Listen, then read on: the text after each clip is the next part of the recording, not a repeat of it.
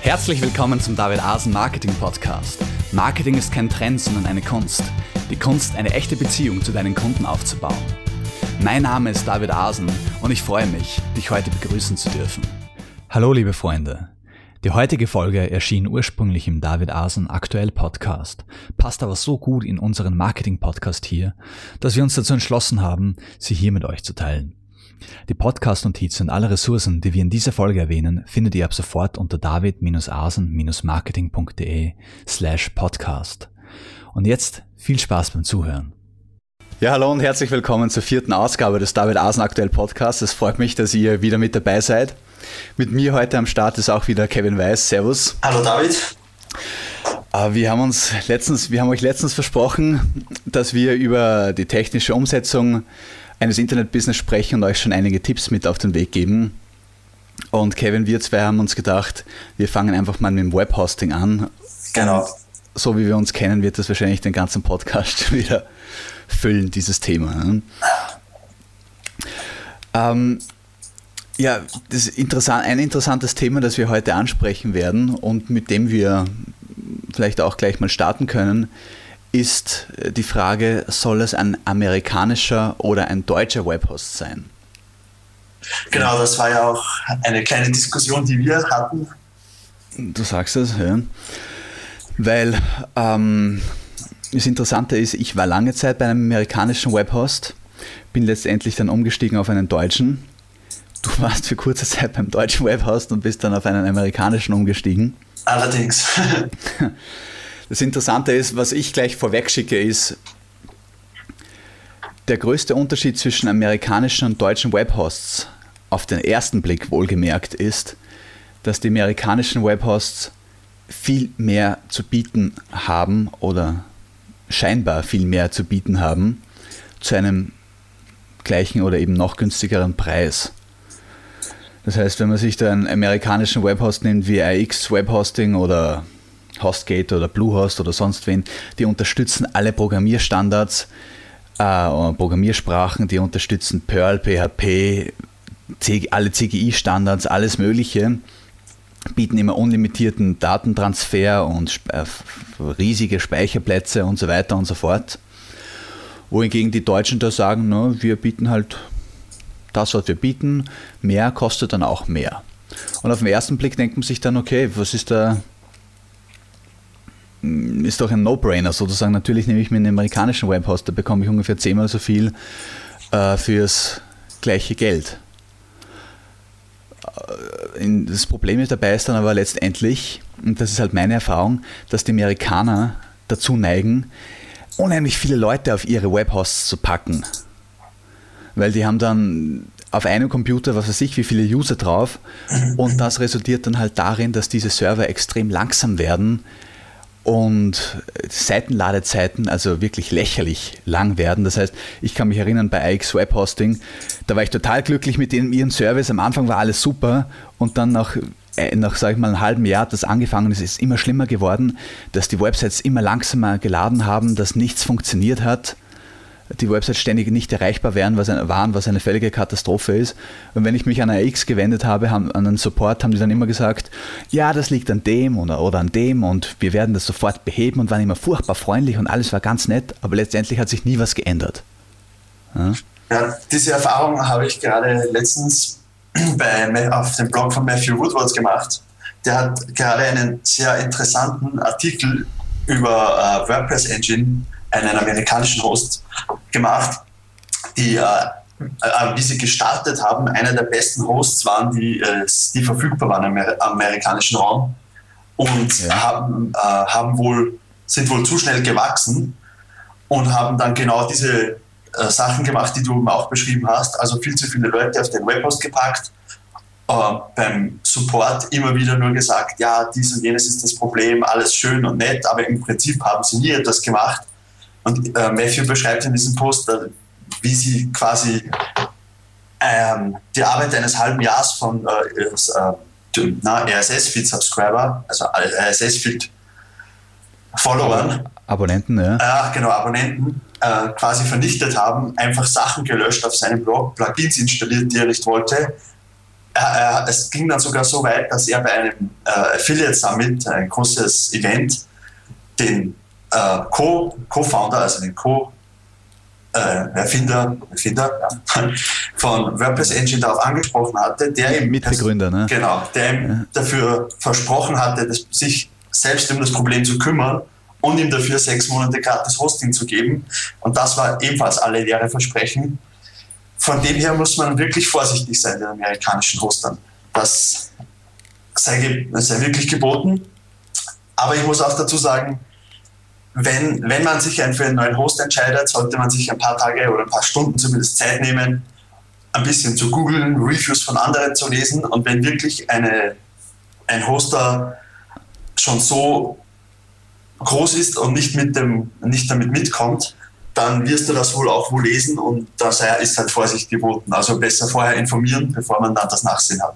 Genau, richtig. Also die negativen Reviews, die werden schneller aus dem Boden schießen, als man glaubt, sobald es eben auch Negatives zu berichten gibt. Genau. Also da muss man sich keine Sorge machen, dass das mal nicht ans Tageslicht kommt. Was mir auffällt ist, ähm, erstens mal für alle Leser den Beitrag von Matthew Woodward. Ich, ich denke, den werden wir einfach in den Podcast-Notizen auch anfügen für jeden, den es interessiert. Was ich nochmal anmerken würde für Leute, die jetzt sich mit nicht so technisch versiert sind, ein Webhost ist ein Server, der permanent mit dem Internet verbunden ist. Und der hat genauso wie unser Computer oder wie jeder Computer, der auch daheim im Wohnzimmer steht, eine gewisse Rechenleistung, eine gewisse Größe von an Arbeitsspeicher, an Festplattenspeicher und so weiter. Und wenn jetzt Firmen hergehen und einfach zu viele Leute auf so einen Webhost packen, auf so einen Server, dann ähm, müssen sich diese Leute die Ressourcen und die Stärke, die Rechenleistung dieses Servers teilen. Und umso mehr Leute dann drauf sind, umso weniger Rechenleistung steht für jeden Einzelnen zur Verfügung.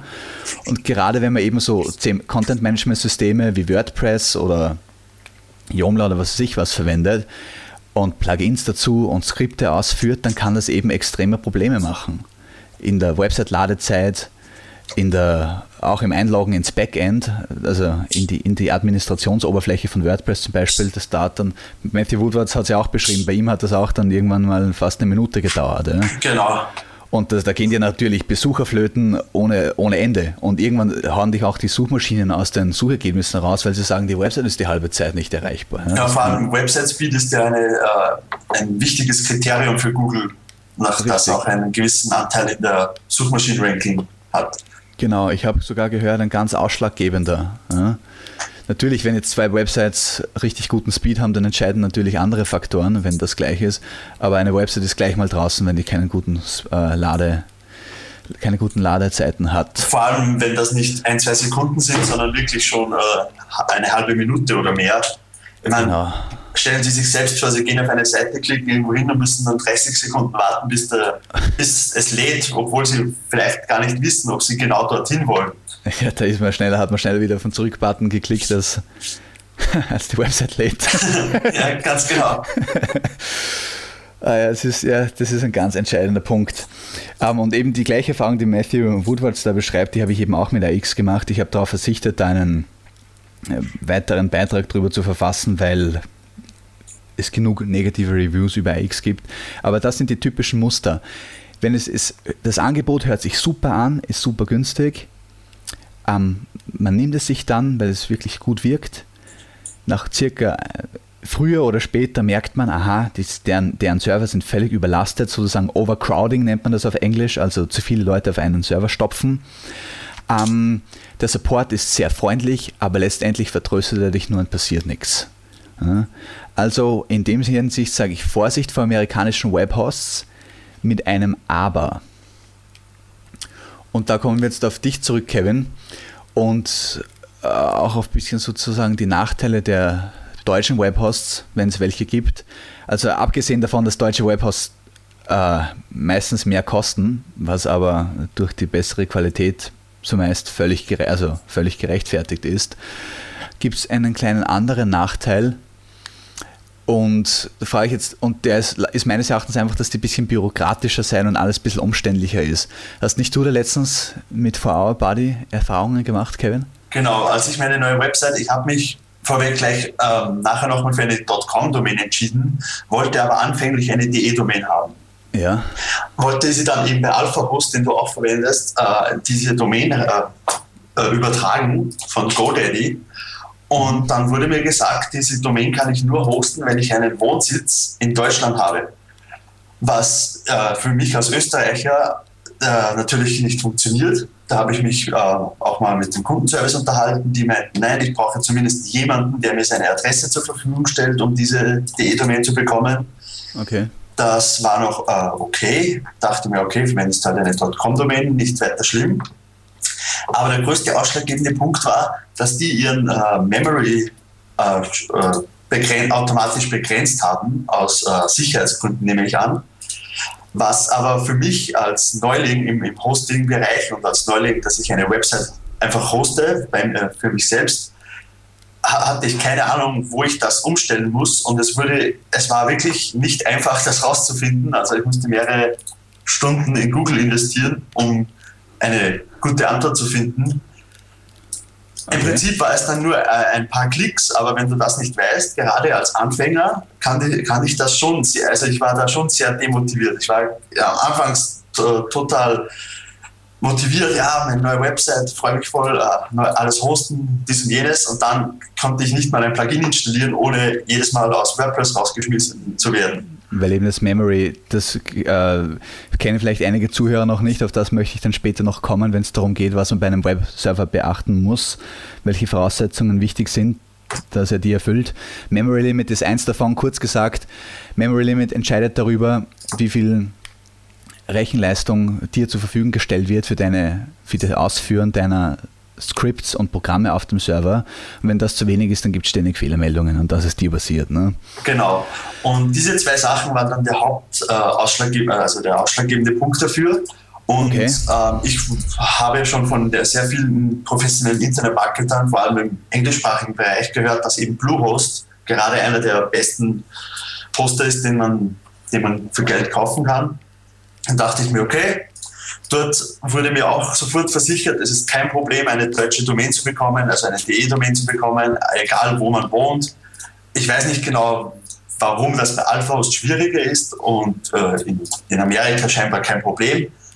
Auf jeden Fall bin ich momentan noch sehr glücklich mit äh, Bluehost. Äh, wir werden ja auch äh, einen, einen Link in der Description, also in der Podcast-Notizen machen wie gesagt, David ist auch sehr glücklich mit AlphaHost. Wenn ich diese Probleme, die ich hatte mit AlphaHost im Vorhinein gewusst hätte, wäre ich wahrscheinlich sogar dort geblieben. Wir werden euch natürlich am Laufenden halten, wie es mir mit Bluehost geht und ob ich nicht, hoffentlich nicht das Schicksal teile, das WordPress Engine und so weiter erlitten haben, aber wir werden sehen. Ja, ich meine, was ich da noch vor, vorwegschicken möchte, damit da keine Missverständnisse beim Zuhörer entstehen, Uh, zum einen hast du, du hast die Frage auch schon aufgeworfen, warum Alpha Hosting da so streng ist mit DE-Domains. Einfach aus, aus, dem einfachen Grund, weil das eigentlich die Domainbestimmungen sind. Ich sage mal, in dem Sinn verhält sich Alpha Hosting korrekt und die amerikanischen Webhosts nehmen es halt locker sozusagen. Ja. Was natürlich für einen User jetzt angenehm ist, aber äh, meines Kenntnisstandes nicht den offiziellen Domainbestimmungen entspricht. Was aber noch viel wichtiger ist als das, Kevin, ich betreibe schon DE-Domains auf Alpha Hosting. Ja? Nur ist es so, ich habe diese Domain bei, du wolltest die, du, du, wolltest die Domain von GoDaddy, so wie ich das einschätze, direkt auf Alpha Hosting übertragen, sodass Alpha Hosting praktisch auch dein Domain äh, Registrant ist dass deine genau. Domain über Alpha Hosting registriert ist, genau. Und ich mache das eben nicht. Ich habe meine Domains alle bei GoDaddy registriert, wo man eben auch amerikanischer Anbieter, da kann man ohne Probleme DE-Domains registrieren. Auch wenn man eben, ich habe auch meinen, keinen, keinen Wohnsitz in Deutschland. Ähm, und ich verweise dann per Nameserver auf den Alpha Hosting Webspace, was üblich ist. Normalerweise das ist sowieso, das ist jetzt nichts irgendwas Besonderes, sondern normalerweise macht man das immer so. Man registriert seine Domains bei einem Domain Registry, wie zum Beispiel GoDaddy, weil es dort am günstigsten ist, und dann verweist man per Nameserver auf den äh, Webhost. Ja. Das habe ich vergessen zu sagen. Mein Problem war, ich wollte das auch äh, einfach äh, umleiten, nur das Problem dabei war auch noch, die Domain war vor kurzem noch aktiv, soweit ich das verstanden habe, und konnte dadurch nicht äh, im vollen Umfang genutzt werden. Darum hat, wollte ich sie dann eben transferieren. Und das war dann nicht möglich durch den Grund, den du eben beschrieben hast. Okay, das heißt, und das waren aber alles nicht technische Gründe, sondern es waren sozusagen bürokratische Gründe alles. Genau. Ja. Also in dem Sinn, dass, dass das der Zuhörer, auch, Zuhörer auch richtig versteht, die Deutschen sind da eben einfach die wollen auch gerne, kann ich mich erinnern, früher zum Beispiel bei einem, wo ich meine eine Domain bei einem deutschen Domain-Registranten registriert, äh, registriert hatte und nicht bei GoDaddy, die wollten dann auch, dass ich ihnen per Fax ein Formular schicke, wenn ich die, als ich die Domain kündigen wollte. Bei GoDaddy geht man einfach her und sagt so, ja, kündigen, mit einem Klick in einem Online-Formular äh, Online ist das erledigt. Also die Deutschen sind einfach halt Klischee bestätigend, ein bisschen, bisschen bürokratischer, anstrengender, aber sie, äh, sie haben in dem Sinne nichts falsch gemacht, das möchte ich sagen. Genau, diese deutsche Korrektheit hat ja natürlich auch sehr viele Vorteile, wie eben, dass nicht äh, die Server überfüllt werden und dass man guten Support kriegt. Nicht, dass ich bei Bluehost keinen guten Support gekriegt hätte, aber man merkt schon, wenn man mit äh, Deutschen zu tun hat, dass dieses Klischee der deutschen Korrektheit sich sehr bestätigt. Ja, die deutsche Gründlichkeit sozusagen. Genau. Weil was du angesprochen hast mit dem Memory Limit ist ja auch interessant. Ich hatte ja das gleiche Problem, nur wusste ich, es liegt am Memory Limit und habe dann sofort dem, äh, wie sagt man da, habe denen geschrieben, ich bekomme diese Fehlermeldung. Was muss ich tun? Also ich hätte auch schreiben können, es liegt am Memory Limit, aber ich habe ihnen extra so geschrieben, als ob ich mich nicht auskennen würde, weil ich wissen wollte, was da Service, also der Support sagt. Die haben so, sofort gesagt, es liegt wahrscheinlich am Memory Limit, gehen Sie bitte dort und dorthin und stellen Sie es hoch. Wir haben es automatisch in den, wie sagt man, in den Voreinstellungen automatisch etwas niedriger angesetzt. Ja. Dann bin ich hochgefahren und es hat funktioniert. Ähm, später bin ich dann drauf gekommen, dass ich noch mehr brauche und dann habe ich abgegradet zum nächsthöheren Webhosting-Paket und seitdem habe ich gar keine Memory Limit Schwierigkeiten mehr. Also ähm, was ich sagen möchte ist, Alpha Hosting ist sehr korrekt, liefern alles. Ich habe mit ihnen nur gute Erfahrungen. Deine Erfahrungen unterscheiden sich jetzt ein bisschen von meinen, Kevin. Das hat zum einen sicherlich einfach auch damit zu tun, dass du nicht diese, dieses Techn diesen technischen Background oder dieses Background-Wissen hast, das ich in dem Fall schon mitbringe. Und dadurch wird natürlich einiges verwirrender. Ist aber auch gut, deine Erfahrung hier zu haben, weil vielen Zuhörern geht es wahrscheinlich so wie dir. Also die eben, die haben nicht mein Background-Wissen, sondern die wollen einfach so wie du losstarten und sind dann unter Umständen frustriert. Genau, das war eben mein, mein Hauptproblem. Ich, äh, eigentlich, also im Nachhinein, ich kann äh, Alphos gar keinen Vorwurf machen, nur das hat mich in diesem Moment so frustriert, dass ich mir einfach dachte, Leute, ich gehe zu Bluehost. ja. Und insofern, also als Fazit, jetzt haben wir die Zuhörer so richtig schön verwirrt, dass sie gar nicht mehr wissen, was sie nehmen sollen. Insofern sage ich einfach mal als Fazit. Ich denke, also ich empfehle mal äh, Alpha Hosting aus dem einfachen Grund, dass die, selbst wenn man bedienen auf, die, ich empfehle, ich verwende den Multi-XL Tarif. Wenn man dort sich den auf der Website anschaut, ihr findet den Link dann auch in den Podcast-Notizen, äh, steht sogar extra drauf, wie viele Personen pro CPU-Kern zugelassen werden, maximal. Also die limitieren sich selber, damit es da eben zu keinem Overcrowding kommt. Das ist vertraglich sozusagen im Angebot auch festgelegt. Ähm, der Support ist gut. Es ist, ich sage auch bitte, bevor ihr ich meine, es ist immer, ich finde es immer gut, dass man sich vorher kurz selber informiert und versucht, ein Problem zu lösen, bevor man Support fragt. Weil wenn der Support ständig bombardiert wird mit Fragen, wird natürlich seine Qualität, wenn das jeder machen würde, wird die Supportqualität einfach auch abnehmen. Aber ich sage mal, wenn ihr jetzt nach 20 Minuten Recherche in Google noch nichts gefunden habt, schreibt dem Support. Weil die kennen sich aus, die helfen euch, vergeudet da bitte nicht eure Zeit. Ähm, und wenn ihr so vorgeht, eben einfach auch dann relativ schnell an Support wenden, wenn ihr euch nicht mehr rausseht kann ich euch Alpha Hosting empfehlen. Es erfüllt nämlich alle Standards, die amerikanische Webhosts auch erfüllen. Es einfach alle Programmiersprachen, alles wird unterstützt. WordPress kann problemlos installiert werden, auch mit einem One-Click. Also wird automatisch installiert, ihr müsst nicht extra auf den Server hochladen und so. Tolle Sachen.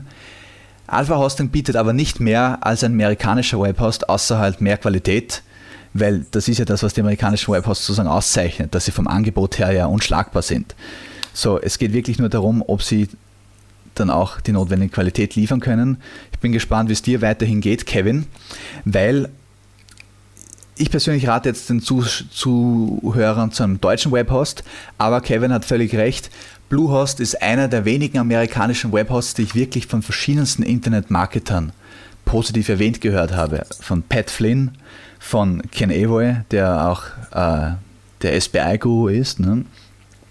Von wem hast du gehört? Matthew Woodward nehme ich an? Oder? Ja, Matthew Woodward äh, von ähm, ja, vielen anderen. Also die habe ich wirklich durch die Bank bei den größten ähm, äh, Internet-Marketing-Seiten, die ich, denen ich so folge, bei, sage ich mal, 70 Prozent von denen gelesen, dass die Bluehost verwenden. Dadurch bin ich auch darauf gekommen und wie ja. gesagt, bin momentan sehr zufrieden. Wird sich zeigen, wie das in Zukunft ist. Und natürlich, vor allem wenn Sie nicht sehr gut Englisch sprechen, empfiehlt sich ein deutscher Webhost natürlich noch viel mehr, da Sie mit dem Support und allem viel, viel einfacher umgehen können. Da hast du völlig, das ist natürlich sowieso ein genialer Punkt schäme ich mich fast, dass ich den vergessen konnte. Das ist ganz entscheidend, richtig. Ja. Ein deutscher Webhost, der steht in Deutschland, der ist, die sprechen Deutsch, das ist natürlich auch nochmal für einige Leute ein ganz entscheidendes Kriterium. Ähm, WordPress wird auf, mit einem Klick automatisch auf Deutsch installiert. Also es sind dann wirklich oft Kleinigkeiten, die da wirklich einen Unterschied machen können, wenn man mit der englischen Sprache nicht so vertraut ist. Jetzt überlege ich gerade, ähm, sprichst du, was, was, haben wir jetzt angesprochen? So die Vorteile der amerikanischen Webhosts, haben wir gesagt, die Nachteile. Ja, genau, Bluehost wollte ich noch sagen. Ähm, ich habe über Bluehost so von den bekannten Marketern auch nur Positives gehört. Ich habe aber im Internet, weil ich mich ja selber schlau gemacht habe, nachdem ich von der X weg bin, wollte ich eigentlich ursprünglich wieder einen amerikanischen Webhost nehmen. Nur habe ich mir gedacht, jetzt schaue ich mal nach, ob das nicht generell alle Amerikaner machen, dass die da ständig, äh, wie sagt man, overcrowden. Und dann muss ich sagen, habe ich von Bluehost habe ich es nicht so viel gelesen wie von anderen, aber ich habe es auch von Bluehost Horrorgeschichten gelesen, dass da eben irgendwann die Ladezeiten katastrophal waren und dass man dann wirklich mal viel Traffic hat, weil es ist ganz wichtig. Am Anfang, wenn deine Seite gerade mal irgendwie 100 Besuche im Monat hat oder auch 1000, dann macht das auch leicht nicht so, so viel Probleme. Aber wenn eine Website mal wirklich frequentiert wird und sich User äh, wie sagt man, Dateien runterladen von deinem Server und so weiter und so fort, entsteht ein riesen Traffic-Volume. Und auch wenn die ganzen Amerikaner sagen, sie bieten unlimitiertes Daten, Traffic, äh, Datentransfer an, dann ist das meistens eine Lüge und da kann es dann zu großen Problemen können. Das habe ich über Bluehost auch schon gelesen. Ich meine, damit sich, der, damit sich da der Zuhörer auch auskennt, jedes Mal, wenn sich jemand deine Webs eine Website ansieht, ein Besucher, werden die, die Website-Dateien ja auf den Computer des Besuchers geladen. Und sagen wir mal, das ist ganz wenig nur. Sagen wir, das sind ein paar Bilder, ein bisschen Text, sagen wir, das ist ein halbes Megabyte. Aber wenn man dann eben 100 Besucher am Tag hat, dann sind das 50 Megabyte an Datentransfer, die anfallen. Und auf 30 Tage hochgerechnet wären das eben dann 1500 Megabyte. Und das nennt sich Datentransfer. Und umso mehr Besucher hat, man hat, umso wichtiger ist, dass der vorhanden ist, dass der unlimitiert ist, weil sonst zahlt man dem Server extra dafür pro Megabyte oder so. Ja. Das heißt, unlimitiert ist wichtig, aber es muss dann wirklich unlimitiert sein. Und da habe ich eben mit Bluehost, wie gesagt, auch schon gehört, dass die dann einfach manchmal hergehen und jemanden die Website abschalten, wenn der zu viel Besucher hat. Wie gesagt, ich werde mal dabei bleiben und äh, natürlich die Leute auf dem Laufenden halten, falls, falls ich, äh, Gott bewahre, so eine Erfahrung mache.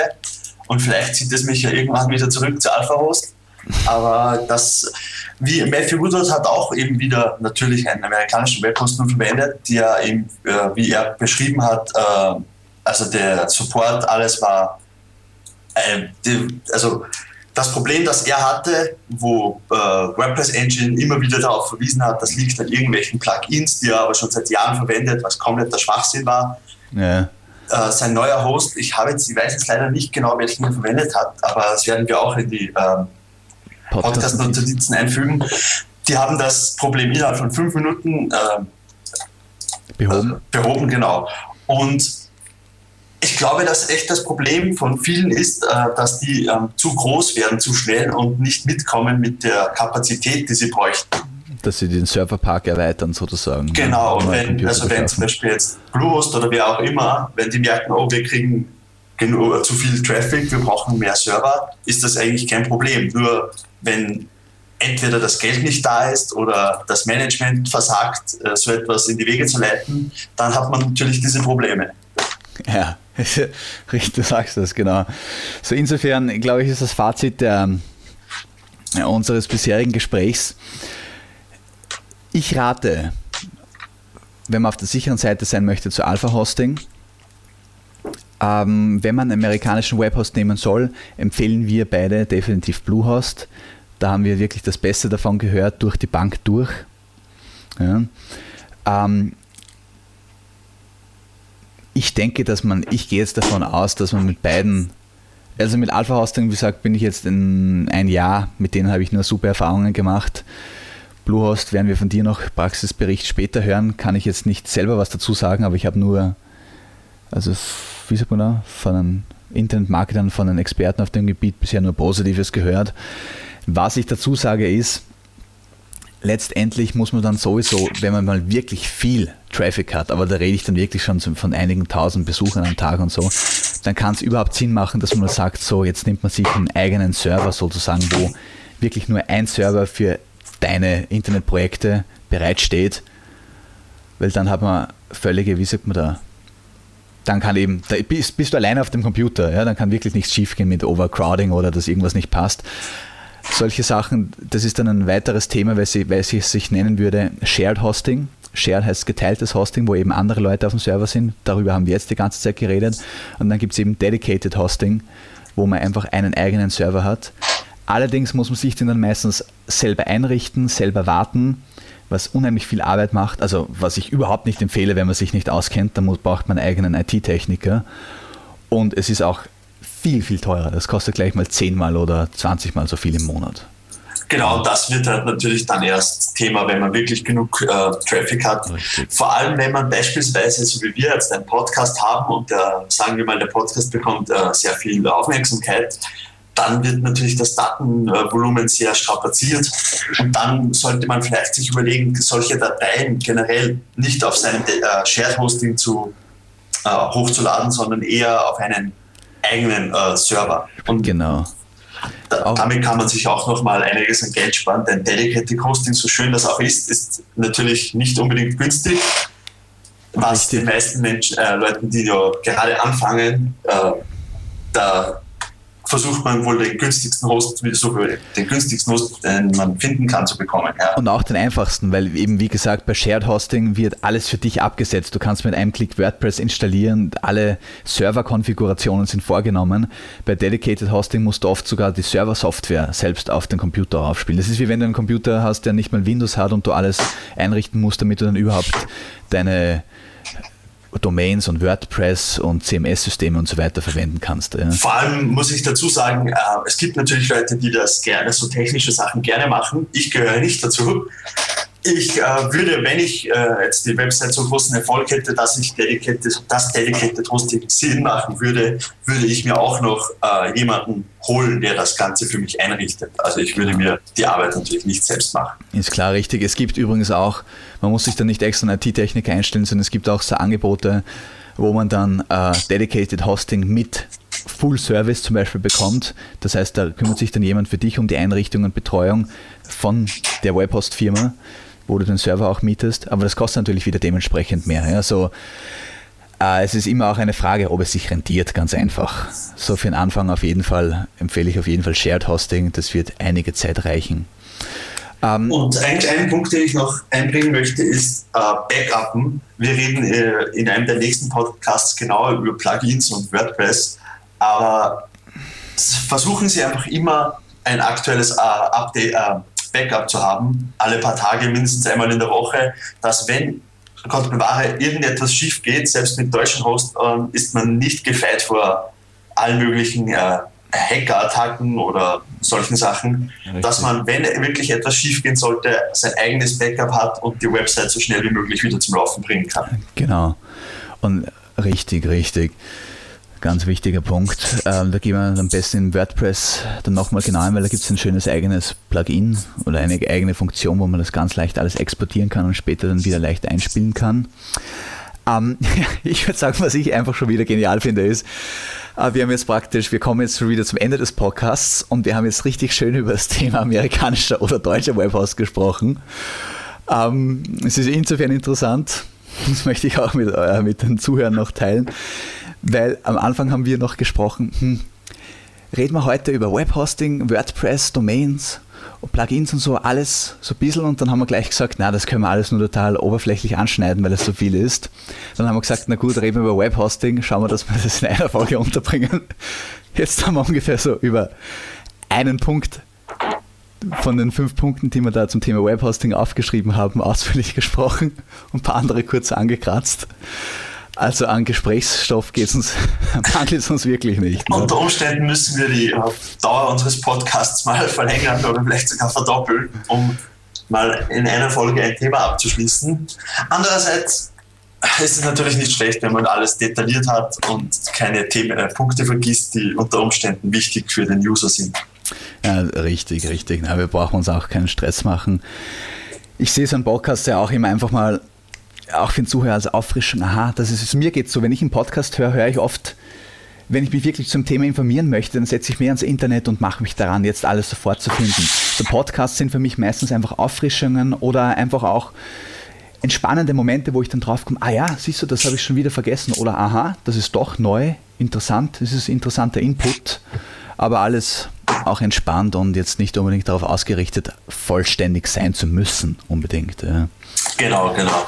Richtig. Aber ich würde sagen, in, der nächsten Folge mm, versuchen wir das Thema äh, Webhosting einfach noch abzuschließen, indem wir über die wichtigsten Voraussetzungen sprechen, Datentransfer, welche Programmierstandards müssen, Programmiersprachen müssen unterstützt werden und so weiter und so fort. Da gibt es noch ein paar Sachen. Über Umlautdomains habe ich mir auch aufgeschrieben, wollen wir noch reden. Aber bevor ich alles aufzähle, das nur als kurze Vorschau, was wir im nächsten Podcast noch ansprechen. Und dann würde ich sagen, machen wir uns eher ein WordPress. Ne? Genau, wenn ihr Fragen dazu habt, wie immer auf unserer Facebook-Seite, fragt David, einfach äh, reinschreiben. Wir werden entweder online oder via Podcast eine Antwort darauf geben. Genau. Und was mich wirklich auch freuen würde, hinterlasst uns Kommentare zu euren Erfahrungen mit, mit eurem Server. Äh, egal, ob das, äh, welche Erfahrungen habt ihr mit dem Support gemacht? Ist der freundlich oder ätzend? Äh, habt ihr irgendeine Erfahrungen mit schlechten Website-Ladezeiten gemacht? Sagt uns auch, das ist genau, schreibt uns alles, was euch einfällt, was ich jetzt auch gefragt habe und so. Aber die Frage, die ich heute in den Raum stelle, ist, welchen Webhost verwendet ihr? Und wie zufrieden seid ihr mit ihm? Und selbst wenn es nur eine Benotung von 1 bis 5 ist. 1 ist das Beste, damit es keine Verwirrung gibt. ja, in diesem Sinne, Kevin, sage ich mal, wir schließen diese Folge ab, weil wieder richtig chillig. War meine Freude, mit dir zu sprechen und freue mich dann auf den nächsten. Ne? Ja, auf jeden Fall. Dann bis zum nächsten Mal und ich hoffe, ihr schaltet wieder ein. Alles klar, Leute. Ich wünsche euch auch einen schönen Tag noch. Wir hören uns wieder. Das war's ja auch schon wieder, die heutige Ausgabe des David Asen Marketing Podcasts. Ich hoffe, sie hat dir genauso viel Spaß gemacht wie uns. Die Podcast-Notizen zu jeder Folge findest du unter david-asen-marketing.de slash podcast. Dort erfährst du auch, wie du diesen Podcast über iTunes, YouTube und Co. abonnieren kannst. Schreib uns einen Kommentar oder stell eine Frage. Wir antworten dir garantiert. Also, ciao und bis zum nächsten Mal.